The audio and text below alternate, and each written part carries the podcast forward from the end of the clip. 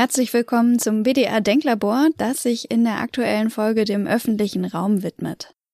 In den letzten Jahren hat es auch in Deutschland eine starke Hinwendung zum Leben außerhalb der Wohnung gegeben. Außengastronomieangebote boomen, Parks und Plätze werden von den Bewohnerinnen und Bewohnern der Städte rege angenommen. Doch wie müssen die Räume, in denen wir uns bewegen, eigentlich gestaltet sein? Vor allem, wenn wir die kurzen Wege der Stadt einerseits nutzen wollen und gleichzeitig vernünftigerweise gezwungen sind, einen Mindestabstand zu anderen Menschen einzuhalten. Welche Orte lassen Begegnungen unter welchen Bedingungen zu? Die studierte Architektin Nina Griebert leitet als Professorin das Fachgebiet Stadtplanung an der BTU Cottbus-Senftenberg. Der Soziologe Heinz Bude hat den Lehrstuhl für Makrosoziologie der Universität Kassel inne. Die beiden sensibilisieren im Gespräch für die Schönheit des Banalen und klären, was der Sänger und Rapper Max Herre mit Pizzakartons am Kanalufer zu tun hat. Für den BDA Bremen, der diese Folge initiiert hat, spricht der Journalist und Architekturvermittler David Kasparek mit Nina Grebert und Heinz Bude über die Rückeroberung des öffentlichen Raums. Herr Bude, wie erleben Sie die Nutzung des öffentlichen Raums so im Allgemeinen in den letzten 20 Jahren im Vergleich zur Zeit davor und im Speziellen in diesem Frühjahr, um es mal ganz groß aufzuhängen, das Thema ganz am Anfang. Sehen Sie da Veränderungen in der Art und Weise, wie wir öffentlichen Raum benutzen? Insofern eine schwierige Frage, als ich damit aufgewachsen bin, dass im Jahre 2000 die Welt ganz anders aussehen würde, dass hier dauernd irgendwelche Fluggeräte durch die Luft fahren würden und man in einer Welt leben würde, die man überhaupt nicht wiedererkennen würde. Das wurde mir so im Jahre 1960, 62, ich bin schon etwas älter. Und ich hab, war dann völlig überrascht, dass im Jahr 2000 die Welt eigentlich im Prinzip immer noch so aussah wie 1965. Ich glaube, die Veränderungen unserer Welt werden, was die räumliche und was die materielle Beschaffenheit unserer Welt betrifft, sehr, sehr übertrieben. Es gibt natürlich viele Veränderungen und ich glaube auch, wir haben viele, mit vielen Veränderungen zu tun unter der Hand, die uns nicht so sehr auffallen. Aber wir sollten nicht an der falschen Stelle die Dinge dramatisieren. Allerdings, und da haben Sie recht, ich sehe eine Veränderung von Bedarfen und auch von Bewegungen im öffentlichen Raum im Grunde in den letzten acht Monaten. Und die charakterisiere ich so, dass es eine selbstverständliche Inanspruchnahme von öffentlichem Raum gibt, beispielsweise bei der Konstruktion von Warteschlangen vor einem beliebten Bäcker. Und es ist sehr, sehr interessant für mich zu beobachten gewesen. Es hält bis heute an, dass man sehr gerne zu diesem Bäcker geht, weil der für die Einkaufenden Vorkehrungen getroffen hat, wie das besonders gut zu machen ist. Und bei diesen Vorkehrungen war völlig klar, dass bei der Schlange eine Schlange teilweise auf die Straße gehen würde. Das hat, war einfach so gedacht. Und das Interessante war, dass diese Veränderung der Straßennutzung als Element des Schlangestehens weitgehend hingenommen wird von Fahrradfahrern, von Autofahrern, von der Umgebung und man eigentlich in einer allgemeinen Freundlichkeit auf diese Neunutzung des öffentlichen Raumes reagiert. Ich hatte da, ich interpretiere das über, unter der Überschrift, dass es kleine Veränderungen gibt von Praktiken, sich im öffentlichen Raum zu bewegen, den öffentlichen Raum zu beanspruchen, die auf eine Akzeptanz dadurch treffen, dass Leute das einfach tun. Ein anderes Beispiel ist die Inanspruchnahme des öffentlichen Parks durch schützende Gemeinschaften. Es war eine sehr interessante Erfahrung zu sehen, dass sich Eltern zusammengetan haben von unterschiedlichen Familien und gesagt haben, so wir wollen, wie sagt man heute so schön, das Infektionsgeschehen kontrollieren. Und wir versuchen in dieser Gruppe von drei Familien zu schauen, dass wir die Nachmittage zusammen verbringen mit wechselnden Erwachsenen und das im, in, in einem öffentlichen Park tun. Wir gehen in einen öffentlichen Park, wir bleiben zusammen.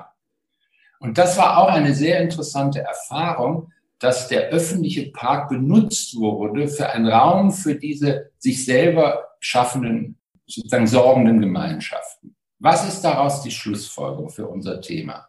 Wir befinden uns, glaube ich, also die Frage der Definition von privat und öffentlich ist, solange es diese Unterscheidung gibt, immer umstritten. Da wird immer, werden, passieren immer Aushandlungen darüber, was öffentlich und was privat ist. Das war nie klar. Das ist sozusagen, wenn man schaut.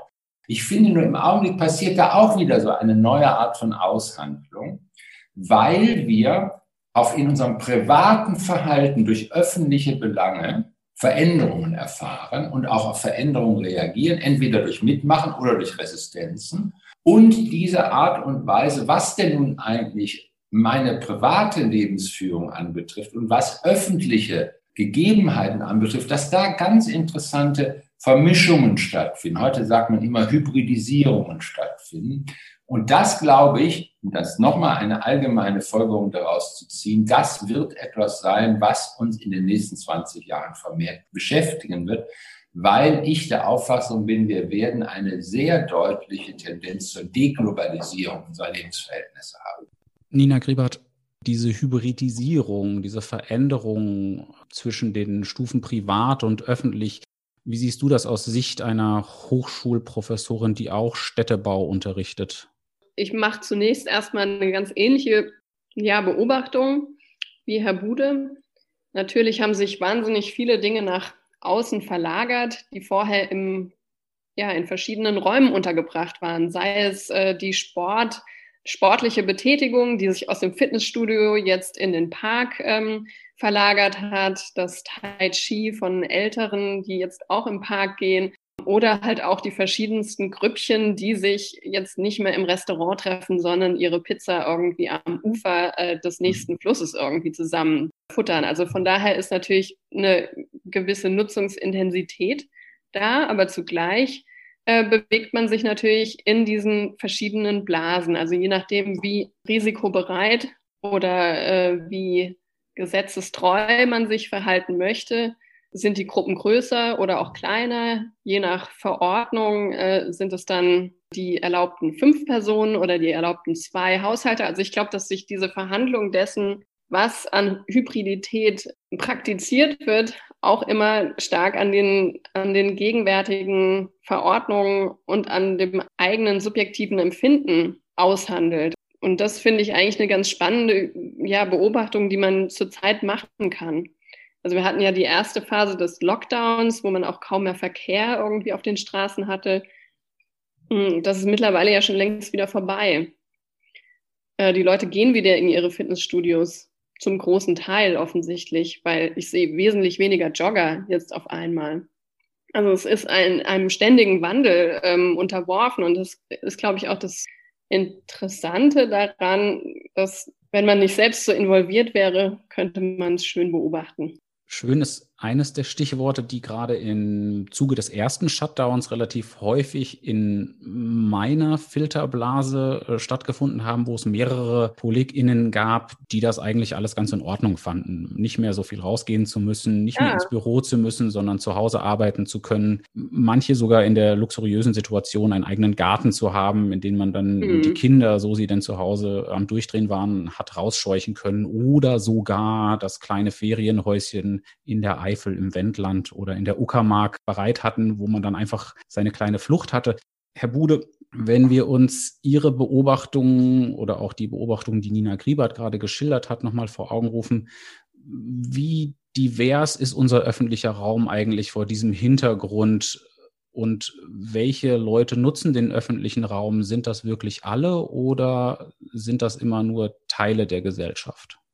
Sie nehmen schon die Vokabel divers, sehr, sehr schwierige Vokabel, weil ähm, das, die Diversitätsforderung ist natürlich für viele Leute eine der klassischen Berechtigungen für Gentrifizierung. Also quasi, wenn man sagt, Neukölln soll diverser werden, es gibt viele Leute in Neukölln, die sagen, ja, da weiß ich schon, was mir blüht. Also die das sozusagen sehr, sehr kritisch sehen. Also das ist ähm, deshalb so interessant, weil ich gerade mit äh, zwei Freundinnen zusammen einen Roman über die 80er Jahre geschrieben habe, da haben wir das noch Hetero Heterogenität genannt und nicht Diversität. Und das ist ein sehr interessanter Unterschied.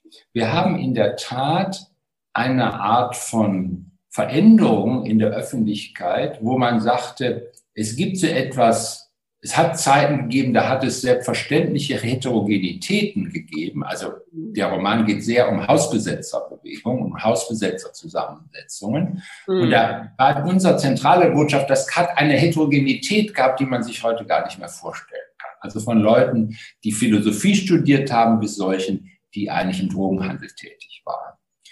Und das hatte nichts mit Diversität deshalb zu tun, weil es keine normative Vorgabe für diese Art von Unterschiedlichkeit gab.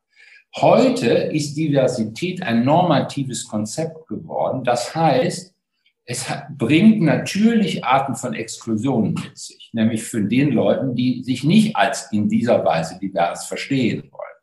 Und das ist das Problem, das wir heute in vielen großen Städten haben, dass völlig unklar ist, ich nehme mal jetzt die neutralere Formel, wie soziale Mischung zustande kommt. Gibt es eine natürliche soziale Heterogenität, wo Arme und Reiche sich begegnen, beispielsweise in einem oder Mittelarme und Mittelreiche in Gasthaus in München. Was, München ist eine der reichsten Städte Europas, aber es gibt immer noch Gasthäuser in München, wo man eine gewisse Klassenmischung sehen kann. Interessant. Sie kennen das von den Biergärten, auch teilweise von den Schwimmbädern. Und die Frage ist jetzt, was bedeutet das eigentlich für eine städtische Gesellschaft, dass es viele öffentliche Räume mittlerweile gibt, wie beispielsweise Bahnhöfe, die werden kontrolliert in der Art und Weise durch, äh, durch einen Sicherheitsdienst, wer sich dort aufhalten solle und wer sich nicht dort aufhalten.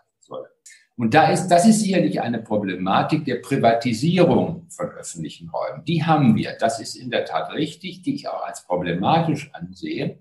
Ich glaube nur für eine Stadtgesellschaft, und das ist jetzt der interessante Punkt, wird es für die Zukunft eine große Aufgabe sein, die zunehmenden Bedarfe an Schutz, Schutz wird das große Thema der nächsten Jahrzehnte sein. Und zwar das Verhältnis von Schutz und Freiheit ist wird das große Thema. Das haben wir jetzt schon. Und zwar nicht durch die Pandemie, sondern die Kernbotschaft war meiner Ansicht nach der erste Wahlkampf von Donald Trump, den er gewonnen hat. Da ging es nämlich plötzlich um Protection und nicht, it's not about freedom, it's about protection, our way of life. Und das ist, glaube ich, das große Thema, dass das heute in allen westlichen Gesellschaften ein riesiger Punkt gewesen ist. Ich bringe es mal zum Thema der Architektur der Städte, über die wir jetzt reden. Der Bedarf an Mikroheimaten in Städten nimmt meiner Wahrnehmung nach zu. Das ist eine sehr interessante Frage, wie Baulichkeiten, das Denken von Architekten auf diesen offensichtlichen Bedarf auf Mikroheimaten eigentlich reagiert. Ich sehe manchmal eine Tendenz des Zwangs zu Kommunalität, des Zwangs, Dinge zusammen machen zu wollen, wo man, wenn man mit den Leuten redet, sagt, das will ich aber eigentlich gar nicht. Ich suche eigentlich auch individuelle Schutzräume, überblickbare Räume, was überhaupt nicht heißt, dass ich mich nicht mehr im öffentlichen Raum bewegen will, sondern es gibt eher so eine Idee der Bedarfe, des zunehmenden Bedarfs von privaten Brückentöpfen in der Bezugnahme auf klassisch definierte öffentliche Räume. Dann an dieser Stelle die Frage vielleicht an Sie beide. Wenn wir uns diese beiden Pole vorstellen, von der Mikroheimat auf der einen Seite, also dem ganz exklusiven Raum des Individuums und dem städtischen Raum auf der anderen Seite, den man vielleicht als den inklusiven Raum dann als Abgrenzung zum exklusiven Raum bezeichnen könnte, vorstellen, haben wir da aus Warte der PlanerInnen und ArchitektInnen in den vergangenen Jahren Fehler gemacht, dass die Kette dieser Räume, wie sie aneinander geschaltet ist, nicht richtig funktioniert?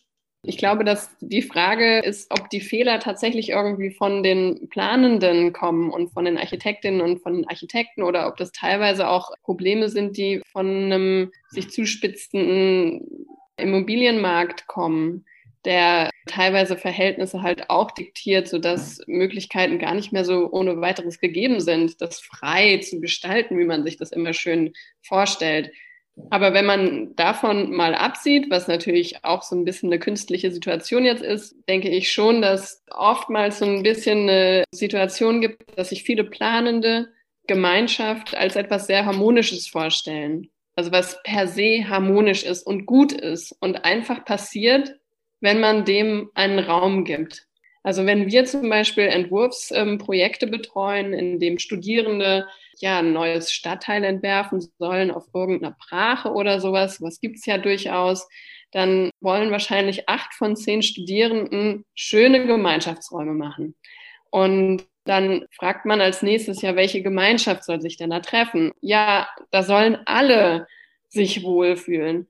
Und dann dauert das lange auseinanderzudröseln, dass sich Jugendliche, die sich zurückziehen wollen, weil sie was auch immer verhandeln möchten, nicht unbedingt gut vertragen mit Rentnerinnen und Rentnern, die ganz andere Bedürfnisse haben, geschweige denn wieder mit ja, Eltern und Kleinkindern. Und dass man es vielleicht doch besser schaffen sollte, dass man ein freundliches Nebeneinander pflegt und entsprechende Raumangebote hat, sodass sich verschiedene Gemeinschaften gewisse Räume aneignen können. Aber dass man diese naive Vorstellung, dass alles so harmonisch immer abläuft und dass einfach alle treffen sich im öffentlichen Raum und sind von da an glücklich, dass das natürlich nicht so einfach läuft. Also darf ich da gleich noch dran anknüpfen? Also ich finde das einen sehr interessanten Gedanken. Es gibt von Brecht, den ich als Dramatiker gar nicht so wahnsinnig schätze, als Lyriker sehr viel mehr, diesen wunderbaren Begriff der Freundlichkeit. Hm. Und zwar als einen starken Begriff von Zusammenleben. So verstehe ich sie auch, dass ja. für möglicherweise ein stadtplanerisches Ideal sein könnte, Orte der Freundlichkeit in der Stadt zu schaffen, die durchaus auch indifferenzkompatibel sein können. Also Freundlichkeit kann auch bedeuten, dass man für bestimmte Zeiten aneinander vorbeigeht und sich in einer dosierten Weise nur noch wahrnimmt. Mhm. Es gibt eine klassische Debatte über die Menschenunmöglichkeit der Großstadt. Sie kennen das alles von Alexander Mitscherlich aus und so weiter, die Unwirklichkeit der Städte. Dagegen war die konservative Position von so jemand wie Helmut Schelsky eigentlich immer, der berühmten Aufsatz geschrieben, ist der Großstädter wirklich einsam? Und seine Antwort ist nein. Er reguliert nur seine Nähe und seine Ferne. Und ich glaube, das ist als eine Orientierung vielleicht gar nicht so schlecht. Nicht nur, dass wir die Orientierungsfähigkeit von Nähe und Ferne neu bedenken sollten, sondern auch, dass es offenbar auch die Möglichkeit gibt, dass der Stadtbürger sich emanzipiert, sowohl von den Vorgaben der privaten Investoren als auch von den Vorgaben der kommunitaristischen Architekten.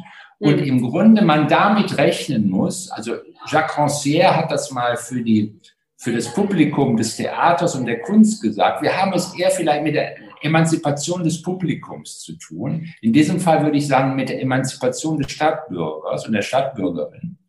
Und das ist eine interessante Frage, wie man damit eigentlich umgeht. Was bedeutet das eigentlich? Und das zeigt mir jetzt gerade die Situation, dass die Leute anfangen, ein ganz anderes Nutzungsverhalten, sich sogar auf die Straße stellen, das Einklagen mit völliger Sicherheit einklagen. Wir stehen hier auf der Straße und dann ist es halt so. Und das ist eine sehr interessante Geschichte, weil ich den Eindruck habe, dass die politischen Führungsgruppen auch in der Kommunalpolitik da gar nicht gut mit umgehen dass sich sozusagen der, der emanzipierte Stadtbürgerin, dass die andere Dinge tun, andere Dinge verlangen, andere Dinge sich selbstverständlich nehmen, als man das gedacht hat. Nochmal, ich glaube, wir müssen in Kenntnis nehmen, dass die Frage, wohin man geht, äh, wie man die Welt erobert, wie, was man gerne im Leben tun will, also die Reiselustigkeit der Deutschen ist Legion, also international. Die, Leute, die, die Deutschen reisen ja wahnsinnig viel. Also äh, natürlich nicht nur, weil sie relativ reich sind, sondern irgendwie, weil sie einen so eigentümlichen Grund haben, das als eine ihrer Basiskompensation zu erleben. Da werden wir sicherlich eine Art von Beruhigung erleben in Zukunft. Und das heißt, es wird schon auch sein, das ist positiv für die Stadt. Dass man merkt, es gibt neue Veränderungen von Stadt und Land, es gibt eine Neubewertung der Vorstädte. Es gibt eine Neubewertung auch von unterschiedlichen Residenzen. Also das ist etwas, was im Augenblick im Spiel ist. Und ich muss Ihnen sagen, ich finde das wahnsinnig interessant. Und ich glaube, da ist viel zu tun, da ist viel miteinander auch Beobachtungen auszutauschen. Ich denke, die Diskussion zwischen Soziologinnen und Stadtplanerinnen muss eigentlich neu losgehen. Die hat sich so in bestimmte Kanäle hinein entwickelt, wo man sich eigentlich wechselseitig nicht mehr viel zu sagen hat. Er hat es schon geklärt, war. Wie sie das eben sagt, ja, Gemeinschaft und so weiter und so. Ja. Dieses Ganze, ja, ja, klar. Und wenn ich das noch sage, ich werde schon wieder unwillig, wenn Leute sagen Gentrifizierung, dann sage ich schon manchmal, jetzt lass uns das doch mal genau angucken. Nordstadt in Hessen, da ist total gentrifiziert. Geht man hin, macht eine Masterarbeit, sagt, ja, ähm, was verstehen Sie unter so? Ihr Austausch der Bevölkerung. Kaum Bevölkerungsaustausch. Die Leute zahlen näher. Das stimmt, aber deshalb ziehen sie nicht weg. Interessantes Ergebnis. Ehe wir noch auf diesen Punkt Stadt, Land äh, und über welche Form von öffentlichen Räumen sprechen wir eigentlich ähm, ja. zu sprechen kommen, möchte ich noch einmal ganz kurz anschließen an die Freundlichkeit des öffentlichen Raums oder vielleicht auch die Unfreundlichkeit und Teile von Beobachtungen, die vor allen Dingen medial viel Präsenz erfahren haben in den letzten Wochen und Monaten. Da wurde regelmäßig über Krawalljugendliche berichtet. Wir denken an die zwischenlegendär gewordene Krawallnacht in Stuttgart, die sich ausgerechnet in der Straße vollzogen hat, an deren Ende ein Platz sich befindet, an dem, so man denn dem deutschen Sänger und Rapper Max Herre glauben kann, schon in den 80ern und 90ern die Jugendlichen abhingen und äh, mhm. gemeinsam gequatscht haben und Biere getrunken haben und gekifft haben. Eine Frage an Sie beide, wie Sie das einschätzen. Wenn solche Gruppen jetzt auffallen, tun Sie das nur deswegen, weil solche öffentlichen Räume aufgrund aktueller Vorkehrungen pandemischer Art mehr kontrolliert werden? Oder hat sich da tatsächlich ein verändertes Verhalten Ausdruck verliehen? Ich denke, dass es eher daran liegt, dass die Alternativen so ein bisschen wegfallen. Also wenn ich äh, mir Jugendliche betrachte, dann mögen die ja auch gerne mal, was weiß ich, in den Club gehen oder ähm, in einer Bar abhängen oder sonst irgendwo im Jugendhaus. Und wenn ich dazu keine Gelegenheit mehr habe und sich dann irgendwie alles auf der Straße abspielt und mir dann auch noch erzählt wird, ja, hier auch nicht mehr, dann kann ich mir vorstellen, dass sich in gewissen Situationen halt das ein bisschen hochschaukelt und wie es dann in Stuttgart halt auch eskaliert ist. Ich denke, dass es ein Mangel an Alternativen ist und eine Frustration, die sich dann halt schon irgendwie über auch Wochen hochgejazzt hat. Schwierig. Sagen wir mal, es gibt sehr auseinanderlaufende Tendenzen. Es gibt äh, mittlerweile sehr erfolgreiche Bücher, interessanterweise aus Irland, Romane. Da gibt es jetzt auch eine Fernsehserie, Normal People. Riesiger Erfolg. Ja. Ähm, geht darum, wie junge Menschen ganz vorsichtig, ganz verwundbar, ganz tasten, versuchen miteinander klarzukommen. Und wenn Sie sich alle Influencer-Stories sich anhören. Die haben immer denselben Inhalt. Ich war, bin eigentlich ein schüchternes Mädchen und ich habe Pickel. Und ich glaube, meine Oberschenkel sind viel zu unansehnlich. Aber ich habe mich dazu bekannt und in dem Moment, wo ich mich dazu bekannt habe, hat sich mein Leben verändert. Im Kern sind es immer wieder diese Geschichten. So baut man offenbar auf als Intimheit aus der Fremde das sozusagen bringt plötzlich eine Art von Sprache hervor, wo sich, ich überziehe das jetzt etwas, Vulnerabilität äußern kann, ohne gleich kommentiert und zensiert zu werden. Und das ist jetzt etwas, was die Stadt, glaube ich, sich, ich sage das jetzt mal so etwas übertrieben, das muss die Stadt ernst nehmen.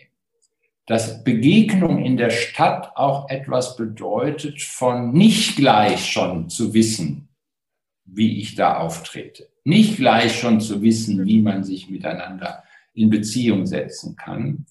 Und das ist, glaube ich, das, was Max Herre zu Recht gesagt hat, dass das ein Platz war, rumzuhängen. Verstehen Sie, rumzuhängen heißt nicht darauf zu warten, dass jetzt irgendwo ein Stein klickt und man aufeinander losgeht, sondern rumzuhängen heißt, der Welt eine Chance zu geben, dass sie zu einem kommt dieses reaktive Modell der Orientierung im öffentlichen Raum, das fände ich eine gute Idee, um freundliche Städte herzustellen. Freundliche Städte sind Räume, die reaktiv, nicht unbedingt aktiv erobert werden müssen, also in, in einem aktiven Modus, sondern die Aktivität eher ein Modus der Reaktivität ist. Und ich habe schon den Eindruck, dass auch bei dem ganzen Partywesen übrigens Kein Mensch redet darüber, dass das Partywesen eine der ganz wesentlichen Elemente der globalen Drogenökonomie ist. Das ist nun mal so. Und die globale Drogenökonomie ist ein extrem wichtiger Wirtschaftsfaktor heute. Also das müssen wir auch mal bedenken. Nur feststellen. Und ich glaube nur, dass wir wirklich über so ein paar grundsätzliche Dinge nochmal neu etwas nachdenken sollten. Also auch was Fragen von Alternativen. Alternativen für was? Ich mag immer den Gedankengang, ich habe mal eine kleine Soziologie der Party entwickelt äh, und da ist, bin, ist mir klar geworden, der wichtigste Ort ist die Küche. Weil das der Ort ist, wo man sich annähern kann, wo es äh, Verliebtheiten gibt, wo es äh, sexuelle Kontakte gibt, die noch nicht gleich nach Sex aussehen und so. Die passen, passen, passieren nicht auf der Tanzfläche, sondern in der Küche. Hm. Also, und das ist ein interessanter Punkt. Das war übrigens auch schon in den 60er Jahren so. Das ist nichts Neues. Und das sind so interessante Fragen, wenn man sich wirklich für die Dinge interessiert, was dann eigentlich herauskommt. Nina Griebert, begehen wir gerade ähm, vielleicht in Teilen einen Fehler, der in der Diskussion um den öffentlichen Raum allzu oft begangen wird? Ähm, dass in der Fachdiskussion trotz Publikationen wie der letzten oder vorletzten von Rem Kohlhaas und dem Bericht der Bundesstiftung Baukultur in Bezug auf öffentlichen Raum allzu oft über den urbanen städtischen Raum gesprochen wird und zu selten mhm. über den öffentlichen Raum des Dorfes oder eben der kleinmaßstäblicheren Agglomeration?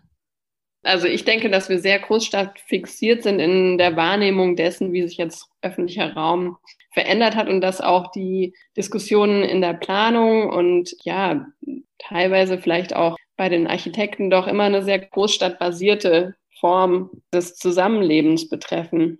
Und dass wir da relativ wenig ja, Werkzeuge haben oder auch den Blick dafür geschärft haben, wie sich öffentliches Leben und öffentlicher Raum in kleineren Städten, wo spielt sich das ab? Auch in dörflichen Strukturen gibt es das ja durchaus. Es ist ja nicht so, dass, dass ich dafür den Park brauche oder den Marktplatz. Das gibt es ja trotzdem.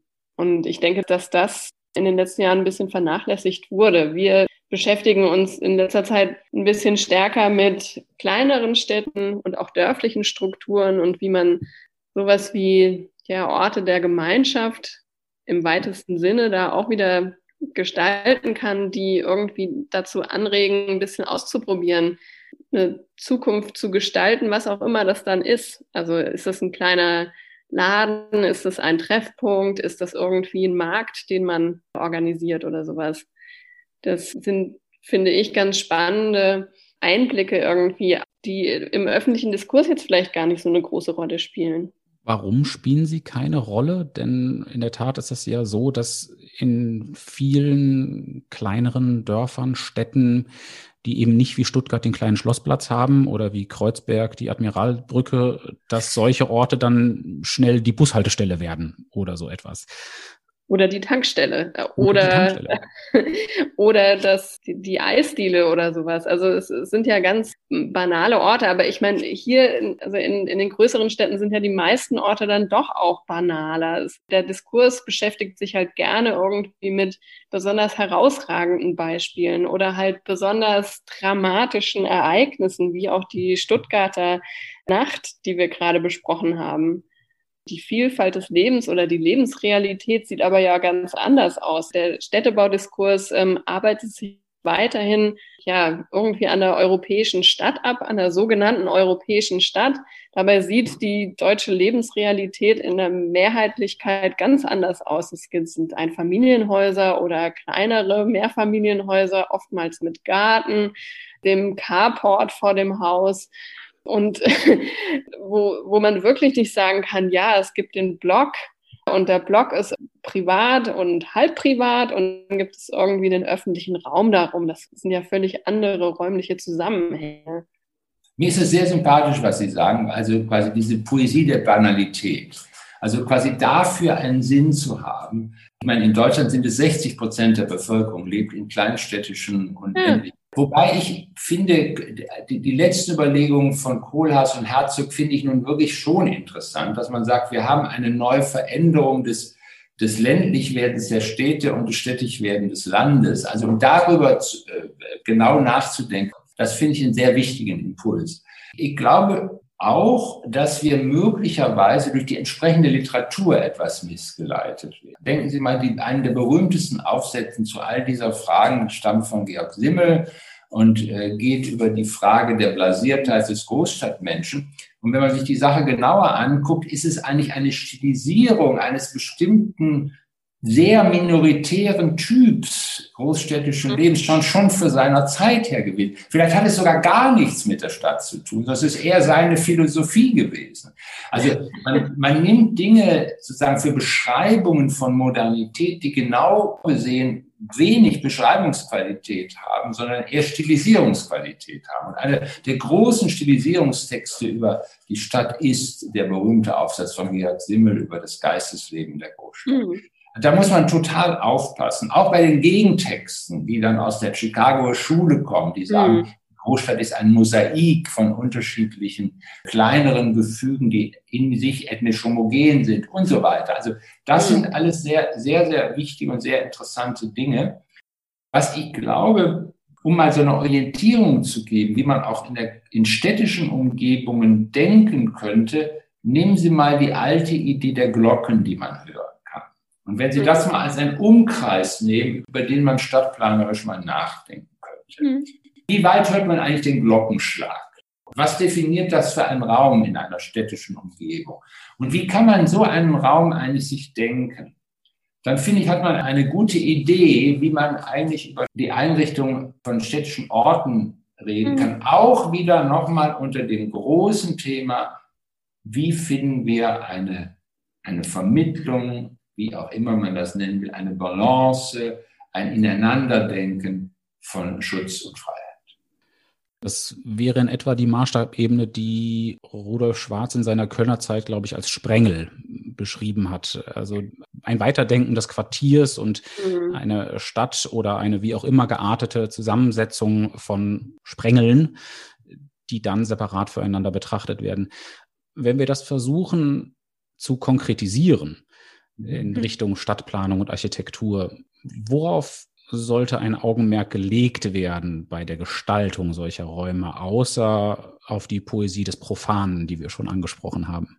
Das ist jetzt eine wahnsinnig schwierige Frage, einfach weil wir uns ja wirklich gerade über den Unterschied zwischen Groß- und Kleinstädten unterhalten und dörflichen Strukturen und natürlich da jetzt mal ganz unterschiedliche Ansätze irgendwie ähm, zum Tragen kommen, wie Privatheit und Öffentlichkeit verhandelt werden können im räumlichen. Ich denke, dass man hinkriegen muss, Aufmerksamkeit zu bündeln im Entwurf, also Orte zu schaffen, die belebter sind und Orte, die weniger belebt sind, dass es nicht so eine einzige Soße wird von Stadt, die sich überall drüber gießt. Und dieses Verhandeln dazwischen ein unglaubliches Fingerspitzengefühl braucht, verschiedene wirklich Infrastrukturen zusammenzubringen, wovon Raum nur eine ist. Also es sind ja auch Fragen, wie wird mein Paket angeliefert? Kann ich dort, wo das Paket irgendwie angeliefert werden, kriege ich da auch noch ein Kilo Mehl, wenn mir beim Kuchenbacken eins fehlt? Oder kann ich dort mein Fahrrad irgendwie noch schnell reparieren oder sowas? Also so eine Frage von verschiedenen Formen des Teilens von verschiedenen städtischen Funktionen. Das ist, glaube ich, schon eine auch zukünftige Frage für das Leben in ländlichen kleinstädtischen Kontexten, ländlichen dörflichen Kontexten, weil die, die dort wohnen, wollen vielleicht auch nicht einfach nur in ihrem Einfamilienhaus mit Garten wohnen und jeder hat alles für sich komplett da, von der Waschmaschine über das Auto bis hin zu diesem und jenem. Das ist ja, denke ich, eine der zukünftigen Fragen, wie man mit weniger einfach weiterkommt, gemeinsam. Und das ist jetzt nicht irgendwie in dieser rosigen Form gemeint, die wir anfangs angesprochen haben, dass wir alle in Harmonie leben, aber es ist ja schon durchaus eine Frage, wie wir uns Ressourcen teilen und das ist, glaube ich, die zukünftigste Frage überhaupt. Das ist jetzt ein bisschen schwierig, das ohne tatsächliche Beispiele durchzusprechen. Ich finde, das sind zwei total wichtige Stichworte. Sagen wir es mal auf Englisch, dann hört es sich nicht so ganz komisch an. Aber Sharing and Encounter, also es geht nicht ja. um Teilen, sondern auch Begegnung. Das sind, glaube ich, die zwei ganz wichtigen Begriffe. Ja. Wie können wir teilen, städtischen Raum teilen? Wie können wir Aufgaben teilen in städtischen Umgebungen, die aber gleichzeitig die Möglichkeit haben, dass Begegnungen möglich sind. Ja. Begegnung heißt immer, dass man sich nicht nur in der Selbstähnlichkeit begegnet, genau. dass diese sozusagen diese Möglichkeit hat, Selbstähnlichkeiten aufzulösen. Mhm. Wichtig, glaube ich, ist ganz praktisch, dass man auch städtische Umgebungen versuchen muss zu schaffen, die eine Möglichkeit haben, für die Städterinnen sozusagen einen Beitrag zu leisten, auch im Sinne, dass es ihnen etwas kostet für die Herstellung einer ihnen angenehmen urbanen Struktur.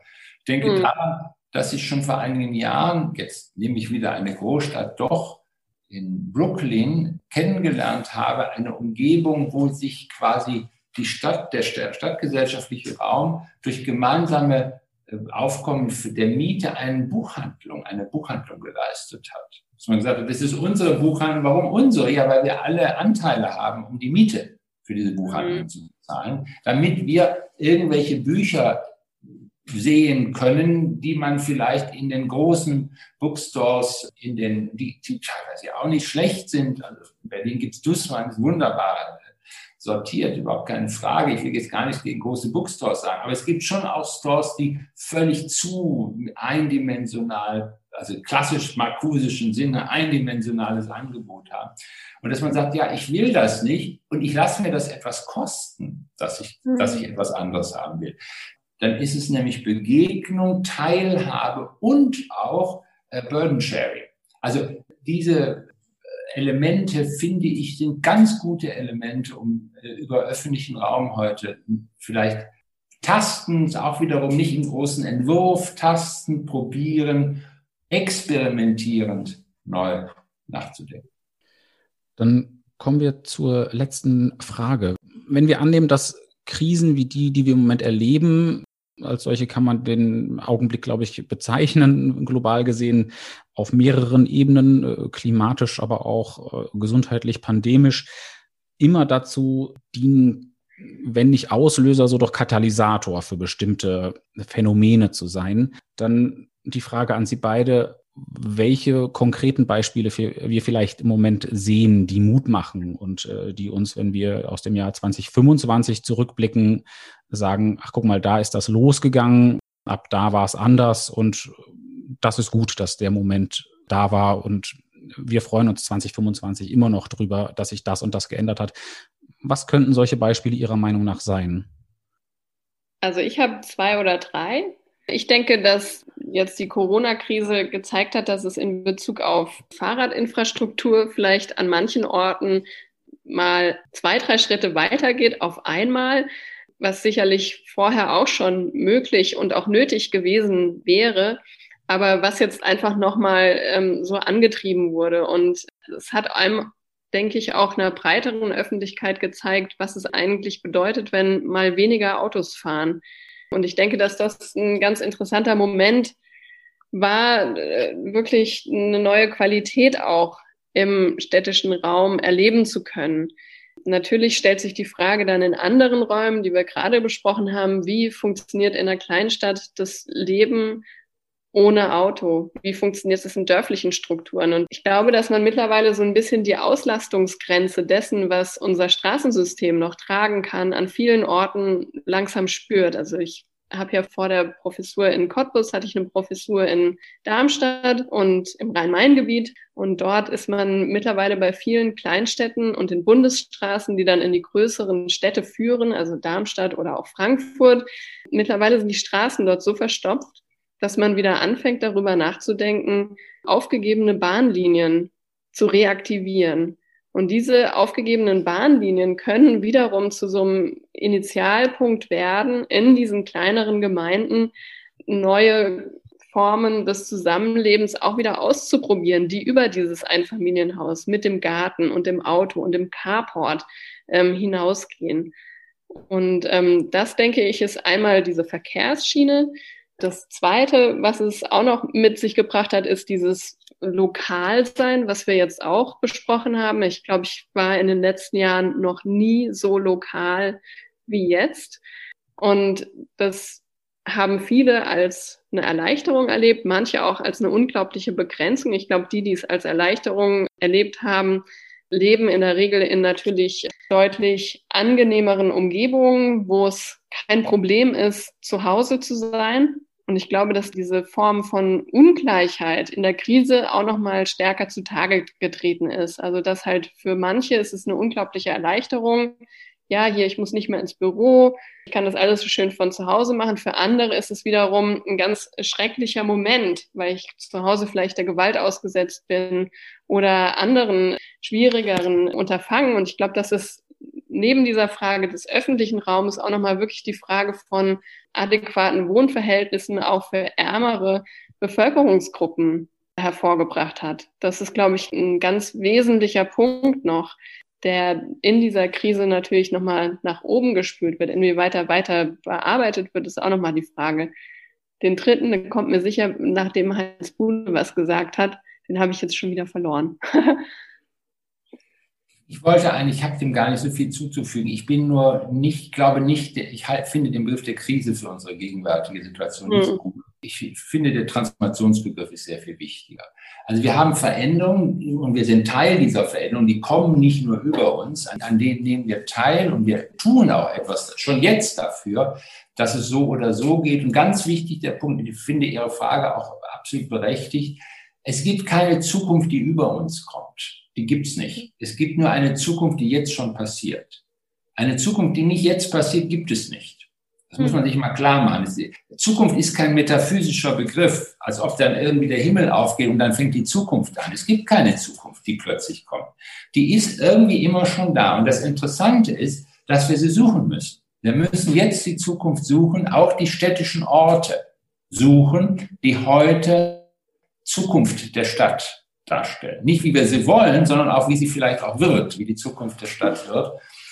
Sie haben schon die ganzen Fragen angedeutet über das Problem der Dekarbonisierung. Das ist überhaupt, überhaupt keine Frage, ist ein Riesenthema. Ich glaube aber doch, dass wir ein bisschen aus dieser Alternative rauskommen müssen. Wir haben schon einerseits gesagt, wir wollen nicht mehr die Big Cities, sondern die Ordinary Cities möglicherweise als Modell nehmen. So habe ich uns verstanden. Ordinary Cities, ein interessanter Punkt.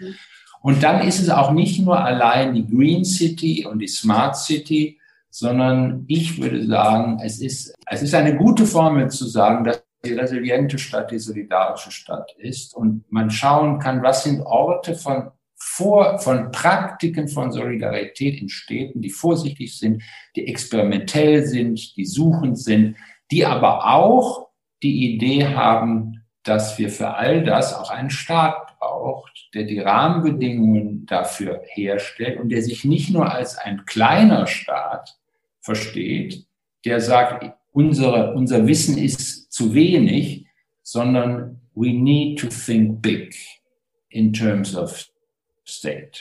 Also wir brauchen eine Bereitschaft, eine, ein Mut, auch von öffentlichen Gütern her, von staatlicher Bereitstellung von Leben wieder groß zu denken. Dafür gibt es einen großen Namen im 20. Jahrhundert, das ist John Maynard Keynes, ein Neokeynesianismus, der neu denkt über öffentliche Güter und auch weiß, dass das nicht nur Kostenfragen sind, sondern es ist hm. eine Frage einer anderen Art des Wirtschaftens. Das glaube ich, das ist auch ein Riesenthema für die Architektur. Nur das ist halt schön, wenn das dieses Mal nicht überdeterminiert die Räume und die Angebote, sodass sie ein bisschen interpretationsoffener und aneignungsoffener bleiben. Weil da gehe ich dann mit ähm, Lucius Burkhardt, mir ist der kleinstmögliche Eingriff dann doch lieber. Das heißt jetzt nicht als ein Plädoyer für den, für den kleinsten Keynesianismus, den gerne groß, aber die Eingriffe, die dann vor Ort tatsächlich getätigt werden, nicht, dass wieder jetzt alles irgendwie mit großem Tamtam -Tam überplant wird. Wir kommen nicht zu etwas Neuem, wenn wir die Revolution des Individuums in den letzten 50 Jahren zurückschrauben wollen. Das führt mhm. zu, das glaube ich auch. Wir müssen die Revolution des Individuums ernst nehmen und erkennen, dass das Individuum offenbar nicht mehr mit sich selber genug ist. Wunderbar. Da waren wirklich tolle Stichworte für alle ArchitektInnen und StadtplanerInnen äh, da draußen dabei. Liebe Nina Griebert, lieber Heinz Bud, ich danke Ihnen beiden ganz herzlich äh, für das tolle und horizontöffnende Gespräch. Das war Folge 12 unseres BDR Denklabors. Weitere Folgen sind über www.bda-bund.de slash Denklabor sowie Apple Podcasts und Spotify abrufbar. Viel Spaß beim Hören und bis zum nächsten Mal.